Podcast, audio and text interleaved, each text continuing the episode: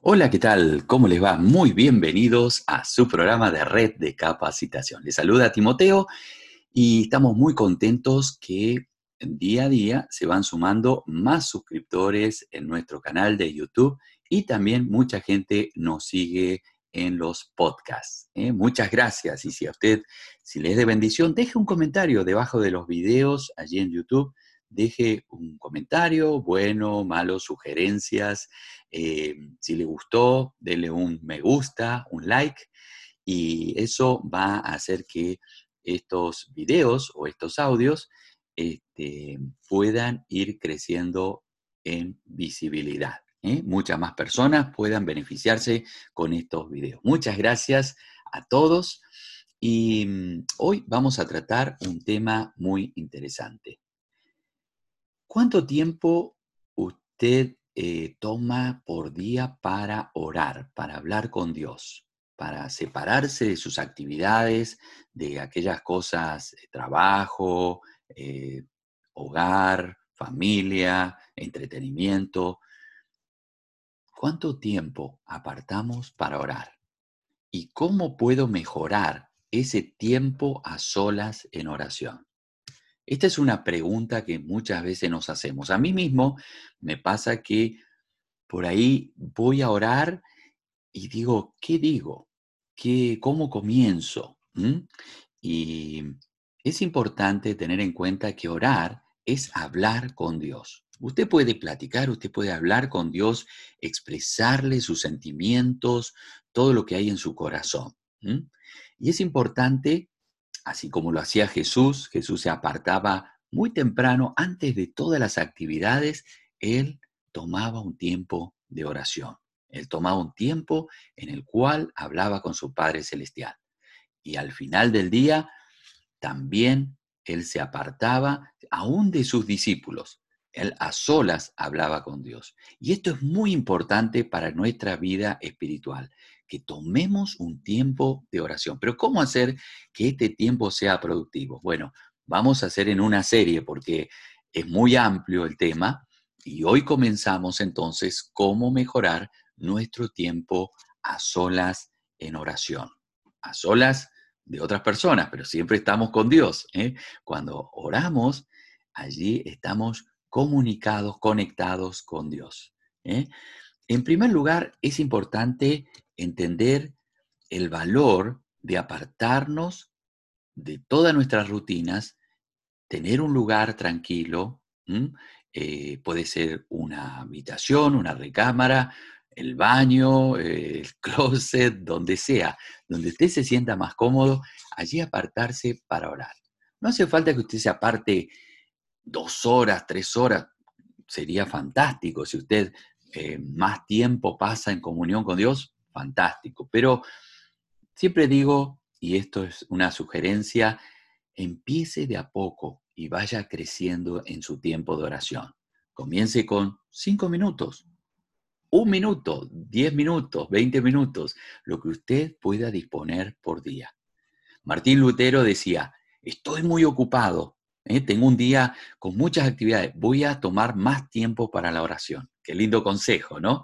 Que cuando estemos más ocupados, podamos tomar más tiempo para la oración. La oración nos conecta con Dios. La oración nos llena de la energía y el poder de Dios por medio de su Espíritu Santo. La oración no nos quita tiempo. Al contrario, vamos a ser más productivos si invertimos en orar. ¿Por qué? Porque recibiremos la guía del Espíritu Santo. Una de las mejores formas de este, pasar o de empezar un día es con la oración. Comencemos allí a orar. ¿Y qué le digo? ¿Qué, qué puedo, ¿Cómo puedo empezar? Comience siendo agradecido a Dios. Primero, tenemos que presentarnos limpios ante Dios. Sabemos que todos tenemos pecados y que todos hemos cometido faltas. Entonces, comencemos reconociendo nuestra situación. Brevemente, Señor, perdona mis pecados. Es importante que como estamos solos, usted le diga a Dios, Señor, he hecho esto, quiero presentarme limpio ante tu presencia. Señor, quiero purificarme para entrar en tu presencia. Así como los sacerdotes en el Antiguo Testamento entraban al lugar santo y al lugar santísimo, pero antes tenían que purificarse. Cuando entramos en la oración para tener una buena comunión con Dios, tenemos que pedir perdón por nuestros pecados. Entonces, el primer paso, pedimos perdón por nuestros pecados. Pedimos a Dios que nos limpie y nos purifique. Y luego comenzamos a alabarle a Dios. No le pida, no, no comencemos a pedirle, porque en la, petición, peticiones tenemos muchísimas, ¿eh? este, pedidos todos tenemos siempre, pero comience agradeciéndole a Dios, ¿eh? comience haciendo un, eh, puede hacerlo por escrito o mentalmente, recuerde todas las bendiciones que Dios le ha dado, todas las cosas que Dios le ha dado, le ha permitido vivir, ¿eh?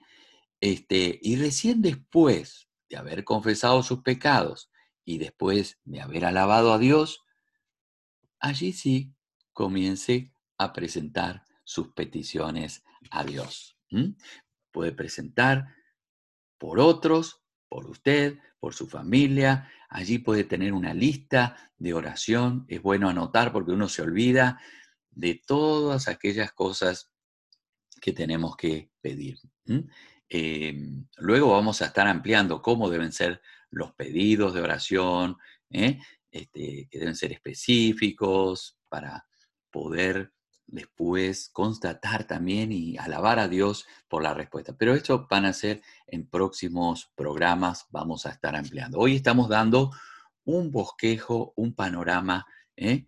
este, grande y en la oración, cuando oramos así a solas, no hace falta que estemos hablando permanentemente, podemos tener tiempos de silencio tiempos en los cuales no son tiempos perdidos, son tiempos en los cuales Dios se comunica con nosotros.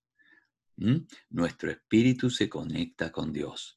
Es un tiempo en el cual, como le digo, el tiempo que estemos, si son cinco minutos, desconéctese de todo. No lleve teléfono, no lleve ninguna alarma, nada que, que lo interrumpa, sino esté en comunión. Ese es un tiempo a solas con Dios.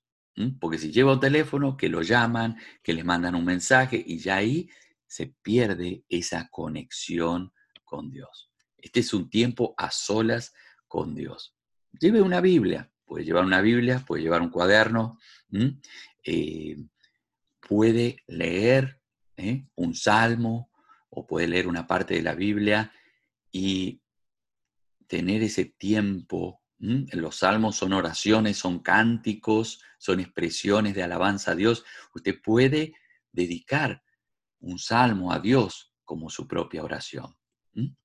Em, estos son cosas importantes. El lugar, el momento, busque un momento a solas. Si tiene niños pequeños, puede ser antes de que los niños se levanten o después que los niños ya se han acostado. Si usted vive solo, va a ser más fácil porque no va a tener que lidiar con otras personas que le interrogan, pero déjele saber a su familia que usted va a tener ese tiempo a solas con Dios. Estos son algunos, algunas sugerencias, como le digo, en próximos programas vamos a estar compartiendo más ideas y ya más específicamente cómo eh, hacer la parte de alabanza, la parte de eh, gratitud y la parte de eh, peticiones, peticiones a Dios. Para, terminar, quiero compartir contigo Primera de Tesalonicenses, capítulo 5, versículos 17 y 18. Dice, orad sin cesar, o sea, orad en todo tiempo, dad gracias en todo, porque esta es la voluntad de Dios para con vosotros en Cristo Jesús. Entonces, debemos orar cuando? En todo tiempo pero hay un tiempo específico a solas que podemos orar y dedicar ese tiempo para Dios. Y es importante. Muchas personas me dicen, pero yo oro todo el día, yo no necesito eh, apartarme. Es necesario. Si Jesús lo hacía, Él siendo Dios, hombre, ¿eh? siendo Dios en forma de hombre aquí en la tierra, cuanto más nosotros necesitamos de la oración, de ese encuentro cotidiano con Dios. Verás una gran diferencia cuando todos los días, no solamente un día o dos días, tenemos que crear el hábito, el buen hábito de orar, estar a solas con Dios. Dios te ayude y me gustaría saber si tú comienzas orar todos los días, envía, envíanos un mensaje allí en comentarios y dinos cuál es tu experiencia, si ha cambiado, si has visto una renovación espiritual en tu vida. Espero que sí, y yo creo que sí, porque yo mismo lo he experimentado y miles y miles de personas en todo el mundo han experimentado el cambio por medio de la oración.